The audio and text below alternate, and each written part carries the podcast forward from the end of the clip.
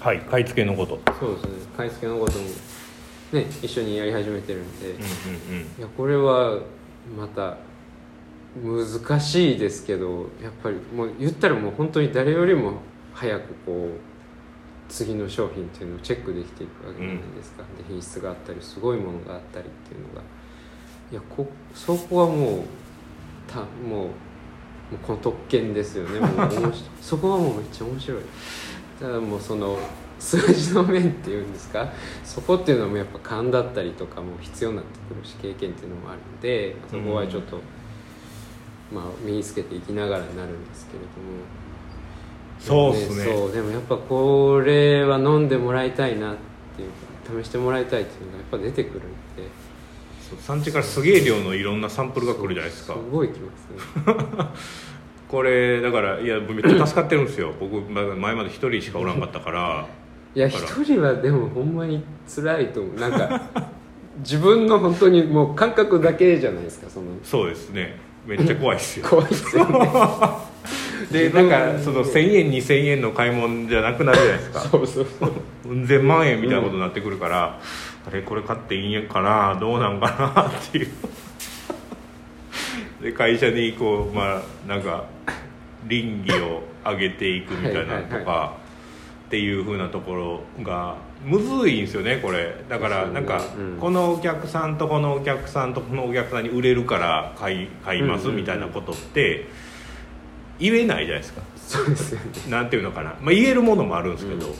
基本だってこうそのやっぱり日本のロースターさんのこの、まあ、通常の買い方って入稿してきてでサンプル見てですね。で、まあ、扱うわっていうふうなのが基本やから、でも僕らの買い方って基本的にこう産地とのやり取りやから、はい。産地からのサンプルだからまあ輸出前サンプルとかって言われるプレシップメントサンプルってよく言うんですけどそれの段階で買う買わへんを決めてねそうですよねで実際に入ってきたものが本当にそれかどうかってちゃんとそのシッパーとか輸出会社とかと連携取っとかんととんでもないものが来たりするじゃないですか。えとんでもないもん来たことあります？いっぱいありますよ。あれ全然違うみたいなのとかあなんか真っ白やなこのコーヒーみたいなのとか。いやー冷やすもうやばいなそれそうですよ。結構怖いの結構ありましたよ。だから なんかそこでじゃあ 全然物が違うじゃないかって言ってそのシップバックってよく言うんですけど、はいはいシップバックっていうのはほぼできないんですよ。なんかやりにくいんですよ。ね、うん。だから契約を履行できるかどうかみはいはいはいたい。なところで、でからまあそういうふうな手間にもなるし書類業務が多くなるしやからねそこら辺こううまいことやらなあかんところはいやーあるんですけどでも何してもあのすげえ心強いです。ほんまに。からこの前なんやろなカッティングして面白かったのはボリビアとかですよね。ああそうですね。あれは。うまい。うまかったですよよねかったですあれは。これなんかいくつか顔化になったんですよね確かね。そうですね。だからそれが多分輸出がまだちょっと先になるかなって感じなのでアグリカフェっていうとこですね。はい。でなんかすげえ素敵な箱に入れられて。やってきました。そうそうそうそう。本当すごいなんかやっぱこういうのっていいっすよね。なんかサンプル送るにもこんな立派な。うん。もうお歳暮やんっていう箱ですそうそうそうそうだから外のパッケージなんか結構デカめの何が入んやろこれっていうぐらいでかいあのー何こうパッケージの中にサンプルがぎっしり入ってたんですけど、だから外見にちゃんとこうデザインがされていてで中開けたらなんかこうコーヒーチェリーのえー、と写真というか印刷がバーッと全面にされててすげえカラフルっていう風なものなのでやっぱこういうのっていや嬉しいですよいいね。っだからなんか僕らが今小分けで送ってるクラフトの5キロみたいなんじゃなくてもうちょっと違う感じでできたらいいなっていうところでこれは結構参考になってますね、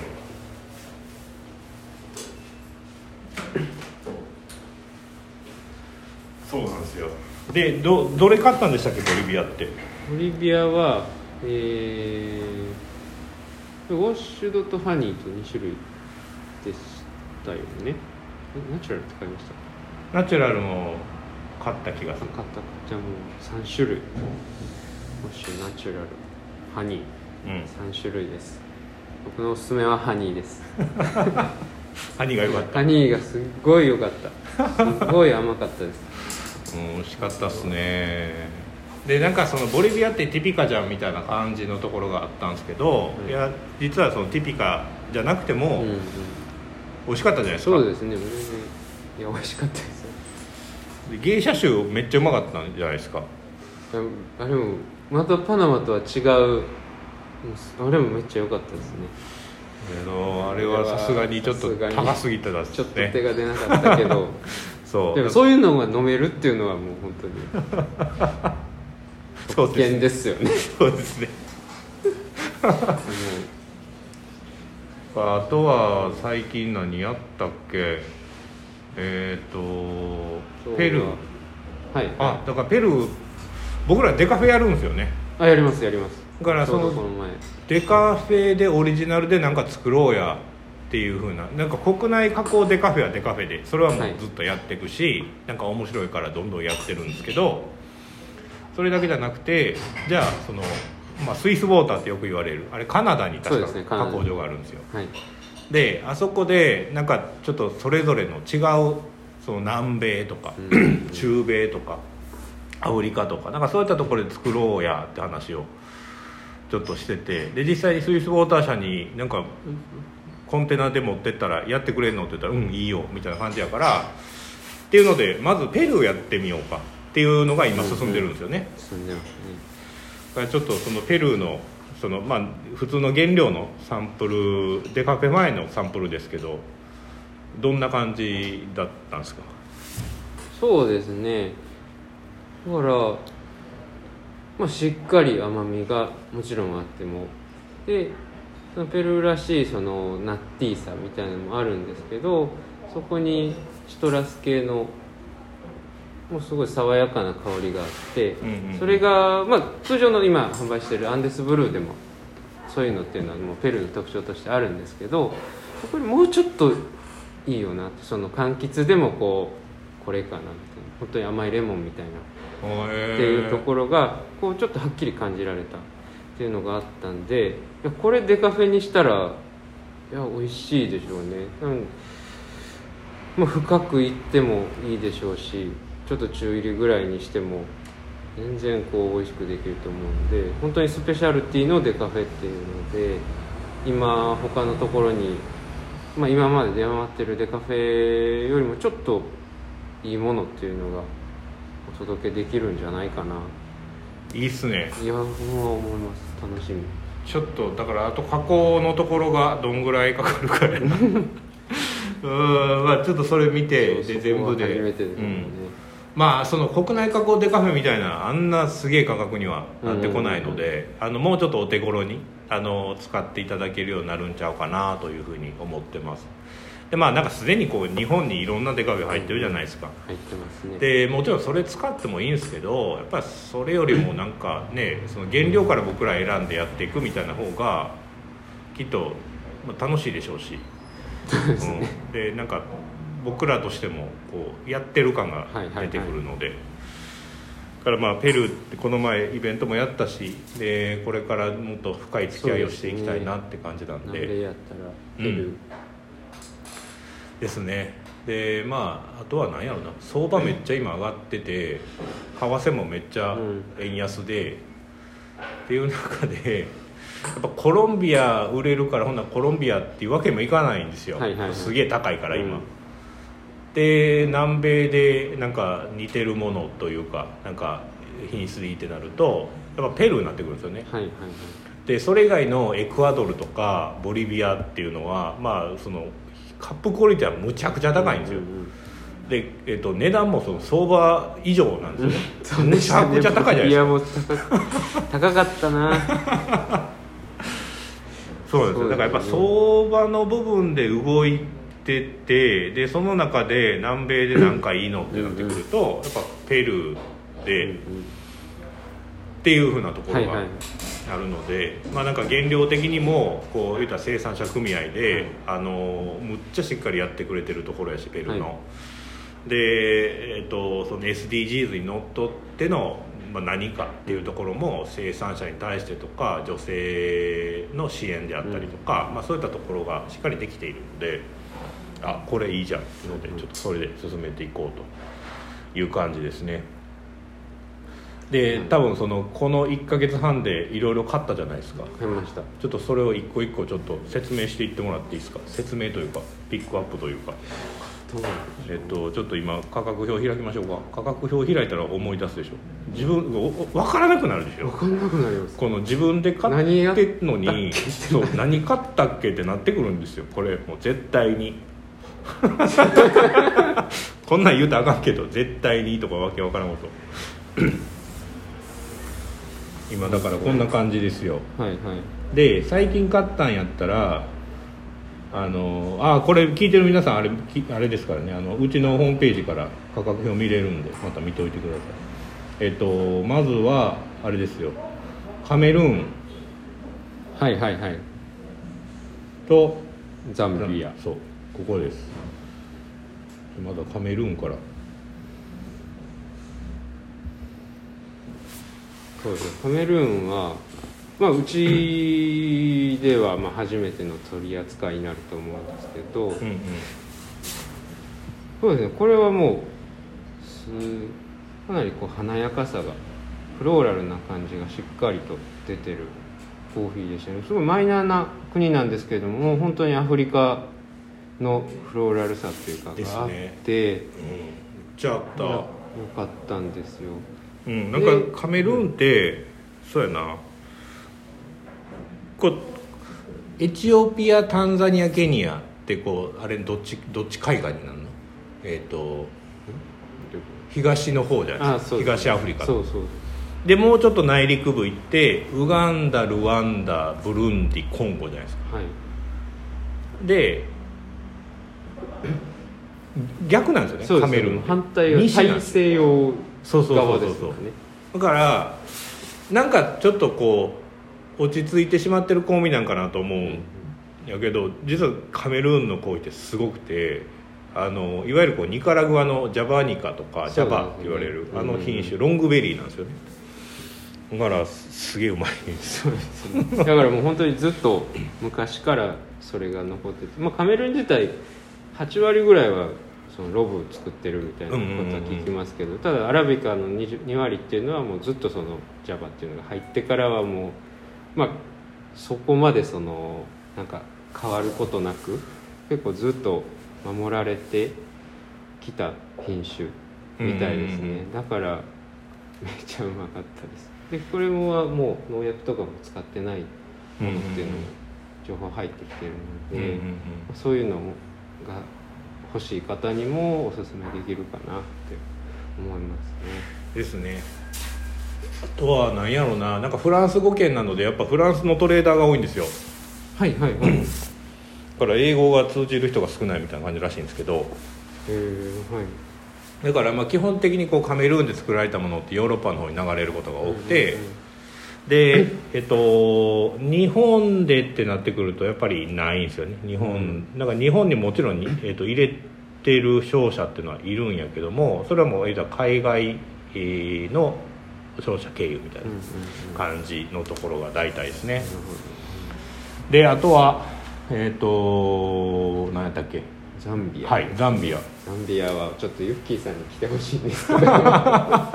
本当は国のことについてはうんうんうんザンビアのことはと思いますけど、まあ、品質としてはこうどっしりとボディ感がありました。うんうんうんでこうカカオとかキャラメルっぽい甘さが後にあってこうなんていうのかなそのアフリカのそのボディ感の良さっていうところが強調されたコーヒーだったかなと思います、もうこっちもまあかなりザンビアこそ結構マイナーなコーヒーって多分お店とかでもあんまり見たことはないと思うんですけれども、うん。確かに。これもよかった。でこれもそこまでその価格が高すぎないので、うん。これブレンドにちょっと入れたら多分いいいいですよ。あの、うん。すごいわかるわこかる。う質感みたいなコーヒーの質感みたいなのが上がっていくと思いますなんかこう舌触りというかマウスフィールとかよく言われる、あそこの部分がなんかいい感じになりそうですよね、しっとりしてくると言ったらいいのかなんかねっとりしてくると言ったらいいのか、いいと思います。えー、とだからカメルーンザンビアこれはまあある意味僕らの新商品的な感じというか新産地っていうところなんでで、まあ、ザンビアの方はちょっとまあ結構時間がかかる部分ではあるけどもあのなんていうの開発というかこれから一緒にやっていこうぜっていうところは、ただカメルーンの方は、まあ、実は結構前からもうやりたい国やっていうふうなところで思ってて、で今連携取ってる会社が会社というか会社かってがあってはい。でそれがね日本の会社なんですよ、うんうんあそうなんだ。うん、でこの前ちょっと来てくれて、はい。でまあ、そこ何やってるかっていうとこうなんていうかバイオトイレとか言ったら水を使わないで、えっ、とおなんか使えるトイレ、はい。水洗式で水がなかなかないので、うんうんっていうふうなこ、まあ、言うたら JICA の支援で一緒に JICA と一緒にやってるような会社さんなんですけどそこがじゃあちょっと農業支援っていうのでコーヒーをやろうっていうふうなところでいろいろとこう今相談をいただいててで、えっと、品質をどんどん上げていきましょうっていうふうなところ。で、まあ、なんかこう課題が見つかってるんですよ。はい。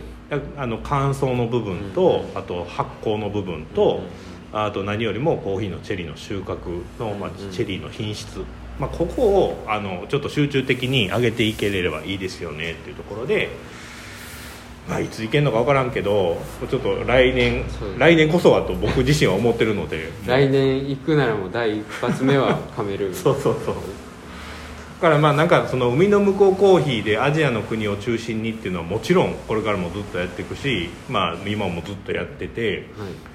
で別になんかそのアジアじゃないとダメだっていうことじゃなくてなんかこう必要としている国があるんだったら僕らはもうどこにでも行くよっていうところなので。えっとまあ、ちょっとカメルーンもなんかいろいろとやっていければな、まあ、ペルーも同じなんですけどね、はい。というところです。でえっ、とあと最近なんか買ったのはパナマじゃないですか。そうですね。パナマですね。うん。いよいよ芸者が。来週から？そうですね。一応うん火曜日の予了解です。どうでしたか？いやもうエンターテインメントですよ。やっぱりやっぱりすごいです。で今回販売するのがナチュラルなので、そのだからなんていうんですかね。もう芸者らしいそのマスカットとか呼ばれたりとかそのなんていうんですかベルガモな、まあ、柑橘系でもこうちょっとギュッと甘みの詰まったような柑橘系のその芸者らしい香りに加えてナチュラルらしいちょっとベリー感みたいのもあって、本当に複雑な香りがあります。でもうやっぱすごいなと思うのがそのナチュラルでもその発酵のなんか度合いっていうんですかね、だからもうちょっと強すぎたらすごい fermenty な感じになったりとかあったりするんですけどもやっぱりそのパナマのレリダー農園っていう、まあ、大きなもう名のある農園なんですけどもそういう生成のところもめっちゃ上手だなっていうのをすごい感じて本当にこうちょうどいいナチュラルっていうんですか、うん。その芸者のその元々のフレーバーをもう全然邪魔しなくても本当にただナチュラルの香りを付け足したことで本当に良くなってるでナチュラルでちょっとボディ感も増してそういうところもそのウォッシュドとは違う良さっていうのがすごい出てるので、これはもうエンターテインメントですよ。そうですね。うん。なんか通年じゃむずいけどまあこの何ですか？年末ののところで、うん、楽しんでもらえるコーヒーやろうなとは思ってますもちろんこれは僕らが直接買ったものじゃないんですよね。これはそれこそなんかボルカフェさんからすね「えこんなんあるけど」って言われてで結構迷いました。実際やっぱ扱っていいんかなどうなんかなっていうところは、うん。だけど まあなんかたまには ええかっていうところで。そうですね。いやもうパカマラの方はどうやったんですか？これ僕なんだろうもうまずこれが買いたいって思っへたのはもうこのパカマラのウォッシュだったんですけど、これはなんていうのパカマラって僕あん正直あんまりこういい印象が個人的にはなくて、うん。なんかこうすごいすごい繊細な味わいっていうイメージがあったんですよ。酸味がこうちょっと繊細ですごい綺麗でっていういやいいいい意味なんですよ、うんうんうんうん。ただその僕の好みにはあんまり合ってなかったみたいなところがあったんですけどこのパカマラ は繊細さもあるんですけれどもやっぱりもう甘みがもうすごくて、ん。でその芸者とは違うんですけれども本当にトロピカルフルーツみたいなそのパイナップルだったりとかな。そういうこう本当にジューシーな酸味っていうところが感じたのでいうんこれはこれはいいぞ絶対欲しいぞっていうのがありました、でえっともうちょっと予想してたよりももうもっと高いだろうなと思ってたぐらいなんですよ、もうその味だけで僕見感じて、まあはいはい農園やしのパカマラやしもっと高いだろうなと思ってたんですけどこれ見てうんもっと欲しいなって思うもう買えるだけ欲しいっていう感じでしたいやすごい少なかったですよね。だから結局1 5 6袋ぐらいですもんね。そうですね。だからもうちょっと欲しかったけど、個人的には。まあ来年またこれ選んでいきます、でもこうやっぱパカマラって本当になんかどっちかっていうとこうクリーンでナッツティーみたいなところがすごくあって、で僕も飲んでたんでエルサルバドルのパカマラが基本で、なんかそれ以外のところってガテマラでもガテマラがマラゴか。あんまないんですよね。あんまりエルサルバドルパカマラ温泉コーヒー的なやつが昔あったじゃないですか。今もあんのかな。だからそれぐらいでまあパカマラってそんなもんかなと思ってたら「いやこれうまかったです」って岩崎さんに言われて俺も飲んだら やたらうまいなこれこれまあ高いですけどお値段以上やと思ってます個人的に。うん、これいや本当に美味しいなと思いました。ですね。これがパナマ？パナマも、えっと、来月あ来週か。来週はいに販売で、予定です。あとは新しくなんか購入したものっていうと特に新しいわけじゃないけど入庫遅れがあったんですよね。そうですね、うん。ずっと上上海でしたっけ？上海ってたそう。もう上海激混みらしいですよ今まだに。今まだ。まだもう年末に向けてさらに。さらにだと思う。だからそうドルチェは確かね10月の半ばぐらいに出てるんですよニュークロップが、はいはいコラーダ。でもうちょっと早めにやってくれって言ってあもうよかったですよ早めにやっといて。だから多分入ってくるのは今月末ぐらいに入港予定、上海でまた止まらなければ。いやもう本当にもう僕一番い祈ってるんですよこれ今。早くドルチェ聞いて。えーでそれまあまああのドルチェが今ちょっとねあの売り切れ中なのでニューニュークロップ入庫までははい多分12月初旬にはこのままいきゃ全然販売できるかなし、でえっ、とあれやなあのまあちょっとどうしても必要ってなったらベラビスタ農園のあのパルプドナチュラルそはちらをねそうですね、うん。ちょっと。いい味出してるんで。いしますですねだからまあその上海で泊まっててようやくあそこでだって1か月以上泊まいってたでしょ。やずっと止まってた。でウガンダのあのドンキナナチュラルね。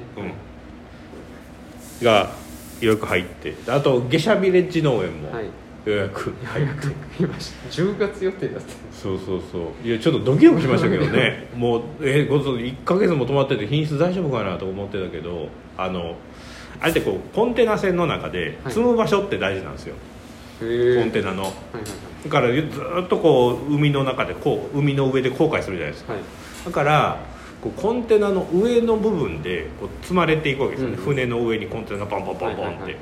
でその一番上とか上の方にあると直射日光バンバン当たるから、うんうんうん。やっぱ蒸れるんですよコンテナの中が、はいはい。なのでコンテナの下に積むっていうのがめっちゃ大事なんですよ でそれが多分できてたんですよ。ああでもそれって指定できる？うんうんですか？えっとねあの、えっと、公安の人たちと仲良くなるっていうところとかその輸出会社がちゃんとそこ分かってるとか、はいはいはいっていうふうなところだとうまくいきます。へー。なんか僕もよくこうあの輸出業務やってた時はあの 下のそう言ってもそうそう下のところに積んでくれっていうのはよう言うてた。へ下やからね。そうだから船積みの時にはもうい先にもうコンテナを持っていくとか,、いはい。なんかそういうふうなことはよくやってました。だからまあ品質的にはすごく良かったですよね。えよかったです。ねウガンダの、ドンキーナチュラル。うん。いちごいちごでしたね、うんストロベリー感が。チャベリーの感じうん、これちょっとドンキーウォッシュももうほぼほぼというかもう小分けしかないのか今。小分けも終わっちゃった。いや小分けはまだちょちょっとある。けど少ない。多分もうもうなんかねこの前34体あってあじゃあ12体あるんか。ないか。うん、そう結構もうないんですよウォッシュの方はだからまあそのウォッシュのクリーンさとは違ってもうちょっと特徴あるベリー感みたいなところでのあの楽しみ方やけどえっとウガンダのドンキーナチュラルも全然ありなんちゃうかなと思います。こっちは。こんな感じ。ゼロ。そう。ゼロ。だから小分けが今ちょろっとあるからですね。だからまあナチュラルの方をちょっとまた使っていただけると嬉しいなっていう感じですでゲシャビレッジ農園はどうでしたか？そうですね。もうこれもやっぱりもうお問い合わせもすごい多い商品でしたしうんなんか求められてる方があるだけのやっぱり香りだったりっていうのもありますよね。でも冷めてきてどんどんこう伸びてくるっていうか味わいがこう増してくる印象やったからやっぱりそういうコーヒーってやっぱ一番すごいいいコーヒーって言われるじゃないです。かうん。そういうところがすごい強くあったのでいやまあぜひぜひ楽しんでもらえたらなうんです思っねてます。もう多分これももう一瞬でなくなると。思う分これもすぐだと思う。いやーなんやろな買い付けって難しいですよね。そうなんですよ。なんかいやなんか買う時はこんなに買っていいのかなって思うけどちょっと経つともう売るもんなくなるんちゃうかって思う時あって。いやーこれは。どうしようどうしようってそうそうそう。何かしら思ってる気がするむずいっすよね。な感じですかね。とりあえずなんか最近はい。で入ってきて、ででえっ、と多分お伝えしないといけないのはそんな感じかな。でえっ、と何よりもイエメンが入ったじゃないですか。書きましたもうもうないのとか出てきてますよ。もうな早かったですね。いやもう。えいつオープンでしたっけ？今週。えっ、と、ですね。そう。今週オー今週オープンしてでもうすでに減退ないよプンみたいな。内容みたいに、まあ、ナノロットで数体しかないっていうのもありますけど、うん。もうどれやったっけ？イエメンか。そうそう。イエメンで一番好きなやつはどれでした？そうですね。ガラルさんガラル。ガラルはねまだだちょろっとあります。まあ、言うても5袋ぐらいしかないですけど。でアブドゥルさんがもう減退は1袋ぐらい。エジさんないって。ヘイジーさんがですね。これはもうあれですよ。あの小分けのみすげえもうあと一袋ちょっとぐらいしかないのばっかり。ねガーリブさんは減退がアナエロビックがもうない。ですね。そうですね。うん、でバレルエイジドの方がまだまあある。7袋とかしかないですけどね。でちょっとねシャモスが結構早かったんですよね、いやもうすごいですよ、うん、ちょっとこれ早すぎたぐらいですだからもうなんか今タレックともう、もう 入ってきたばっかりやけど話してるのが、えっと、今年ちょっと早めに輸出しようと。はいはいはい。えっと、いつもね、えっと、大体、5月いや6月ぐらいかな。6月ぐらいに向こうのサンプルが出てくるんですよ。はい。で、えっとサンプル送るだけで結構時間かかるんですよね。あの、うん。去年とかもなんかタリク一回失敗したみたいで。で、えっとイエメンからあー、えっとサウジアラビア行ってサウジアラビアから韓国行って韓国から日本っていうふうなルートのサンプルの受け取り方なんですけどでこれがすげえ時間がかかってしまう部分があるからあのもうサンプル送りもちょっと早めにしようというふうなんでえっ、とそれこそね10月末とかにようやく通関切れたりしてるのでいやそうじゃなくてちょっと8月中にとかできれば5 7月中に入校できるような動きをしていきましょうというふうなことで今話しているところです、なのでちょっとそれまで持つようになんかうまいことやります。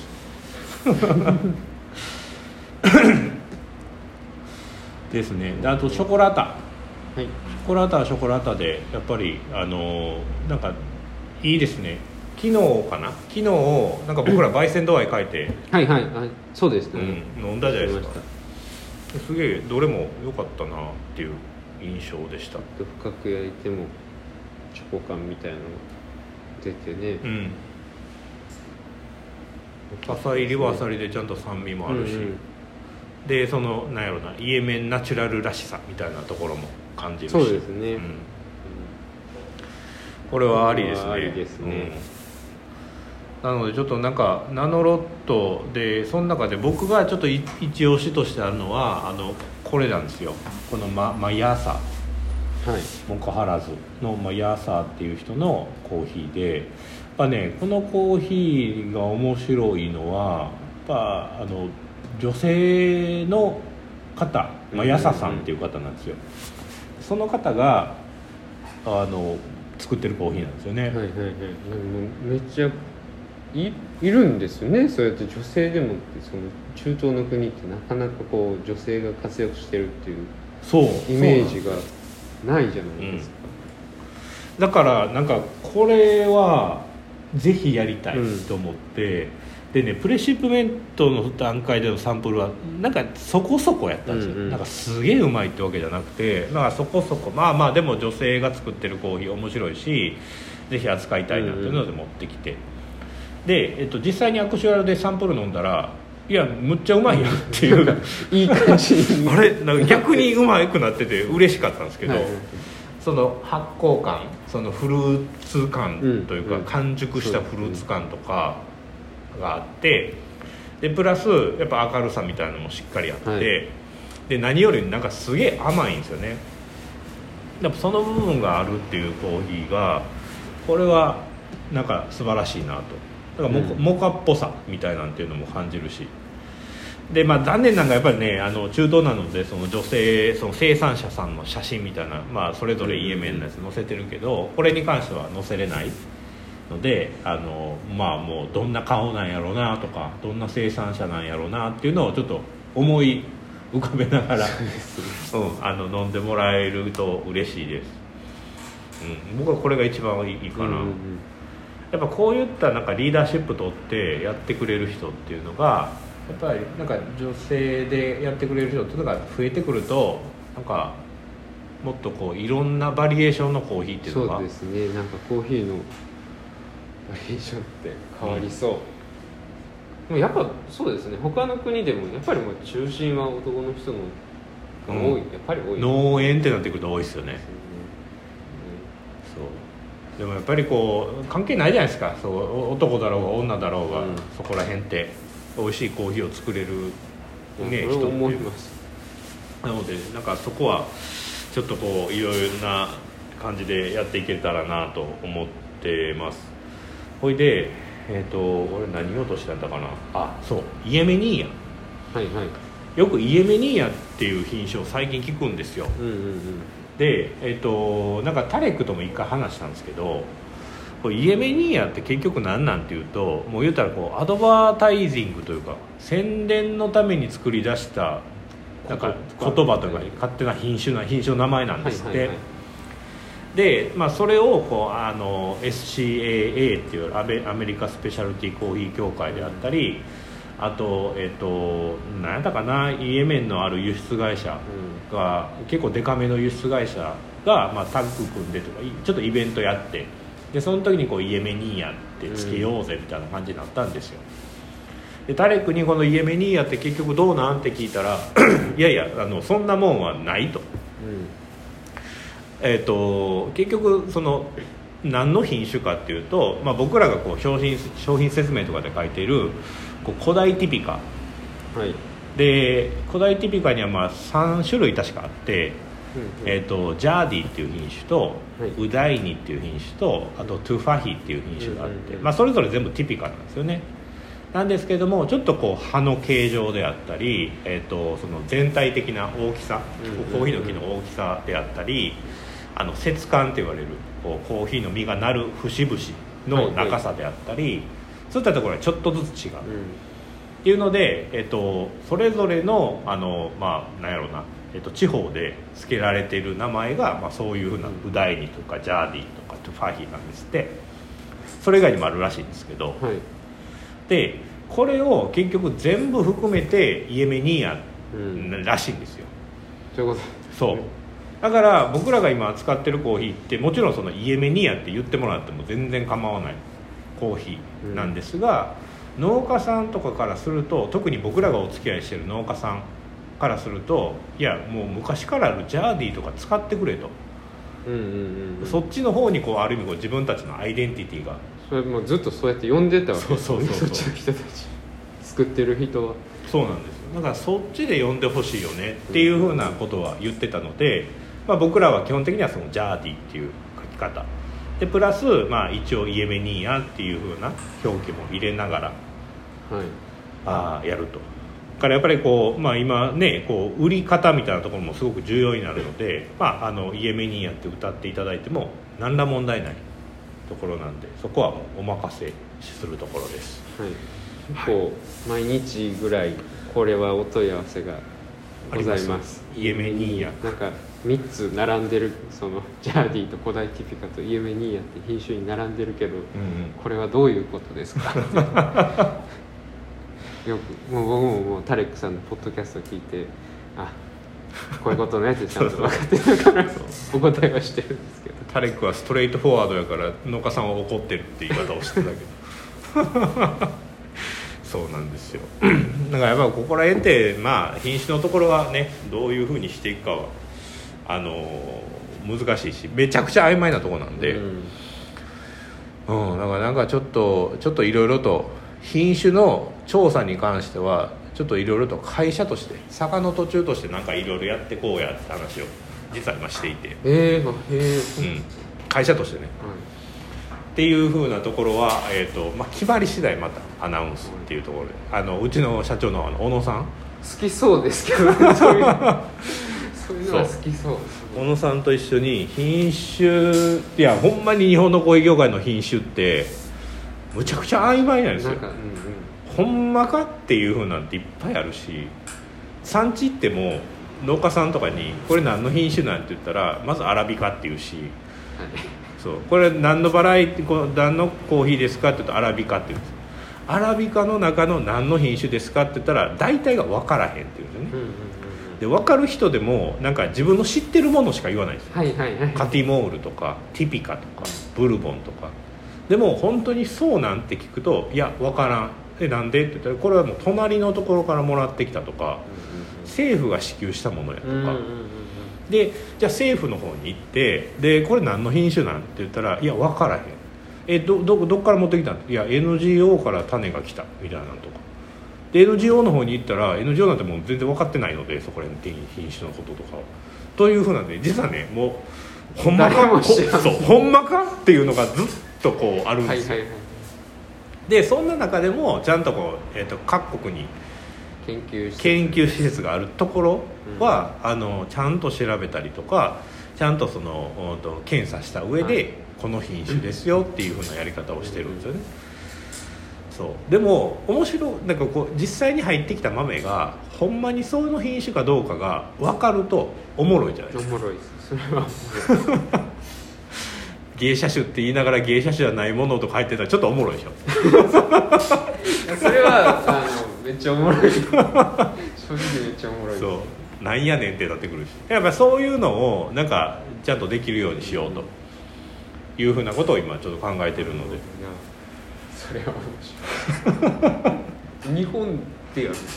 そうです、あれあやれるん。うん、もう今僕の中では僕の頭の中ではできると踏んでるんですけど、へうん、それを今ちょっとずつやっていると。そ うそうそうそう。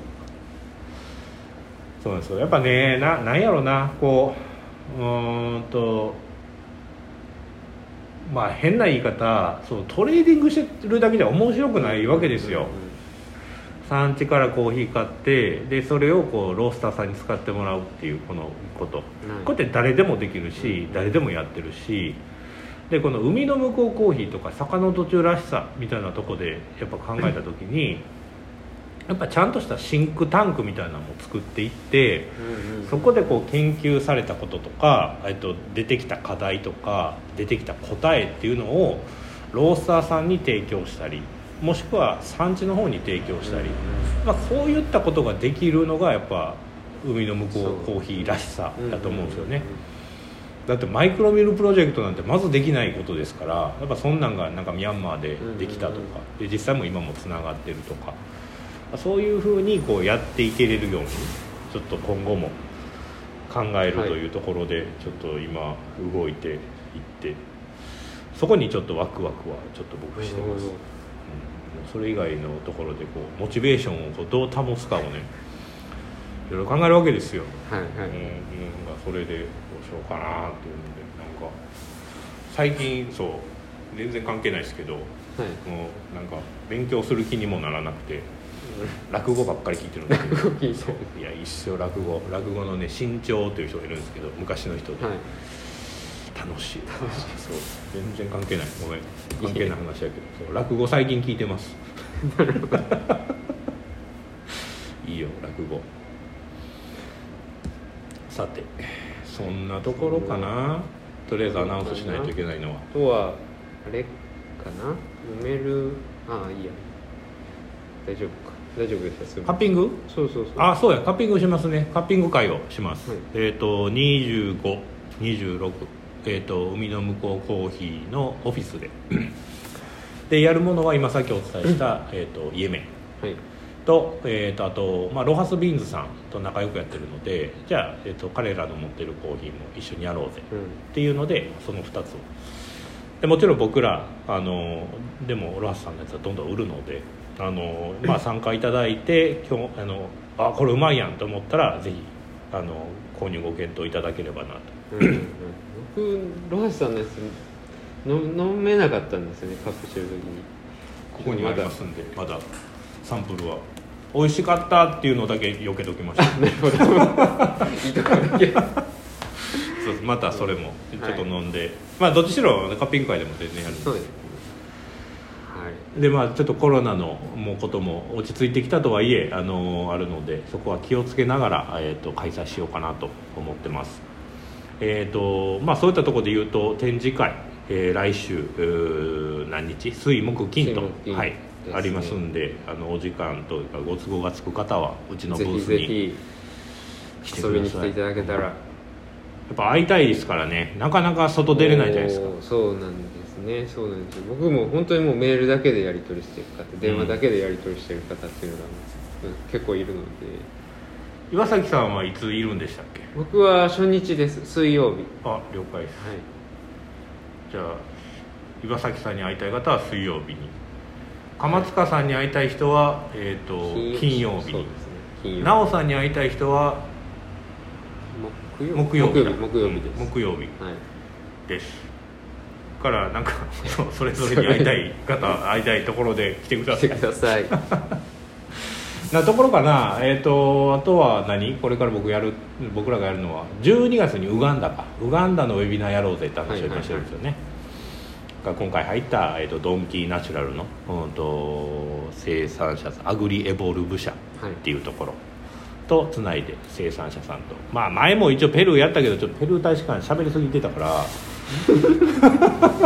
いやなんかガチガチやったそうそうなんかやっぱ大使館入るとだいぶちょっと役所っぽくなったなっていうところは反省点なのでいやもうちょっとそれやめようっていうのでいやいやいいんですけどむちゃくちゃありがたかったんですけど、あのもっと生産者のことを、はい。スポット当てていこうというふうな感じのウェビナーにしていくつもりなんでよろしくお願いします。お願いします。はい。ということで今回はこんな感じですかね。そうですね。はい。ありがとうございました。ありがとうございました